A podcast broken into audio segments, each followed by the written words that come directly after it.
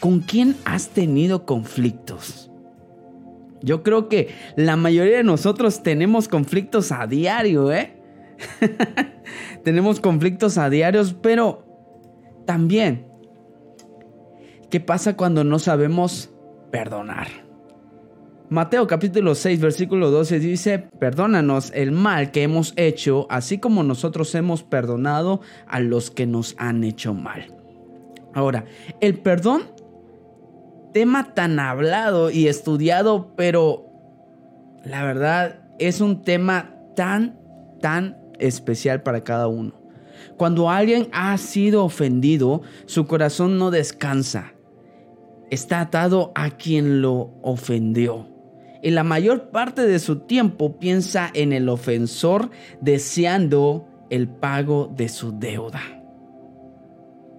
Dices, no lo perdonaré jamás, ¿verdad? ¿Quién no ha dicho esa palabra? Nunca te perdonaré lo que has hecho.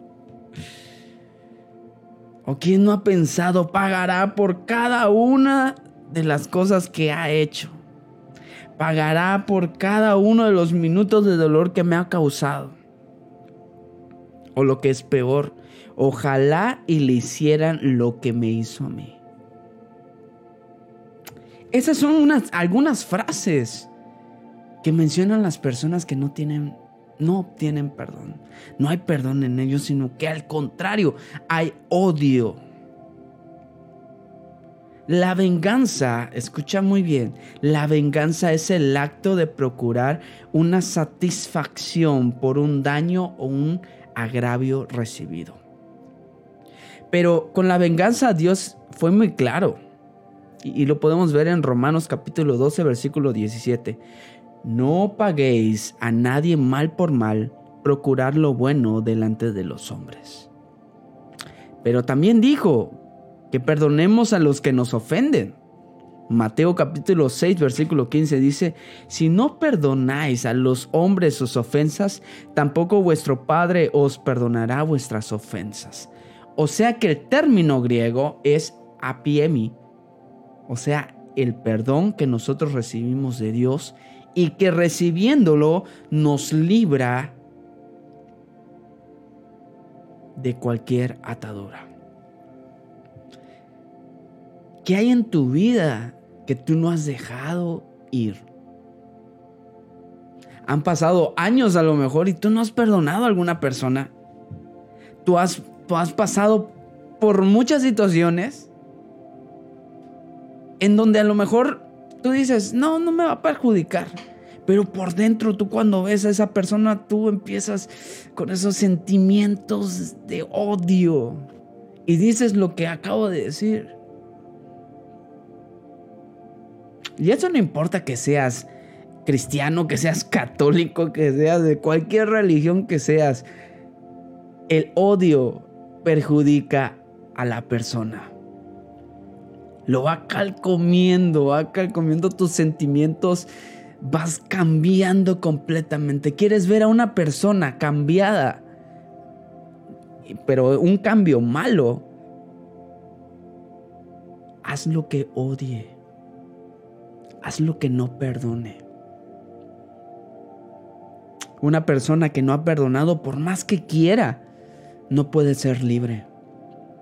Porque en un determinado momento, un determinado tiempo, piensa que está bien, pero vuelve otra vez esa persona, esa circunstancia y wow, vuelve otra vez al viejo yo. Es por eso que dice el Señor, sabes que perdona al que te ofende. Romanos capítulo 12, versículo 20 al 21 dice, si tu enemigo tiene hambre, dale de comer, y si tiene sed, dale de beber. Así harás que le arda la cara de vergüenza.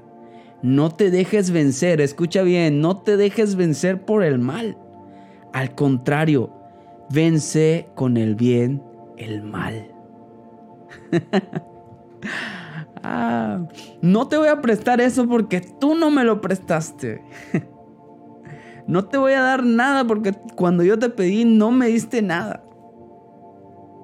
¿Verdad? Ojo por ojo, diente por diente.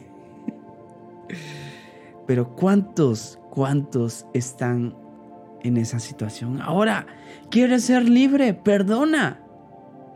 No es una cosa fácil. Te lo dice alguien que por mucho tiempo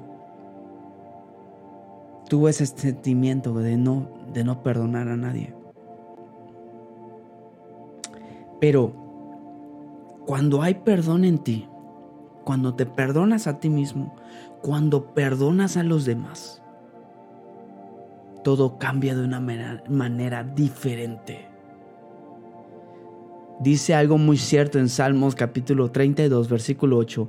Mis ojos están puestos en ti y yo te daré instrucciones, te daré consejos, te enseñaré el camino que debes seguir. Cuando nosotros estamos en la voluntad de Dios, dejamos todo a la voluntad de Dios, Él nos da la guianza, nos da instrucciones, nos da consejos y nos guía. Es algo sobrenatural. Te da la fuerza necesaria para poder perdonar. Yo sé, a lo mejor tú me dices, es que tú estás hablando que yo perdone, pero ¿qué tal? Y yo hice, yo fui el del error, o yo fui la del error. Sé valiente y enfrente ese problema. Sé valiente y pide perdón. No pases más tiempo. El 14 de febrero es súper guau. 14 de febrero, diciembre, tú vas a ver a todas las personas que están, que, que, que hay armonía, que hay amor. Obviamente hay soldados caídos, ¿verdad? Pero a lo que voy, es que más que hablarlo, hay que demostrarlo. Perdona a la persona que te ama. Si tú dices amar, tienes que perdonar. Y eso no va tan solo a la persona que tú amas, también a tus seres queridos, tus familiares.